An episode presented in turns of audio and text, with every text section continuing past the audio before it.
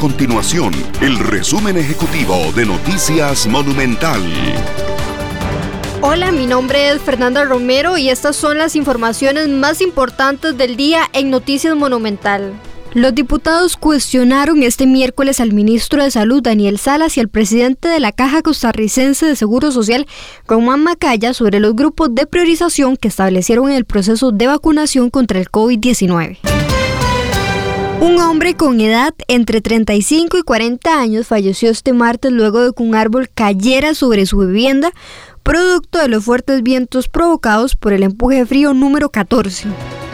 Estas y otras informaciones usted las puede encontrar en nuestro sitio web www.monumental.co.cr. Nuestro compromiso es mantener a Costa Rica informada. Esto fue el resumen ejecutivo de Noticias Monumental.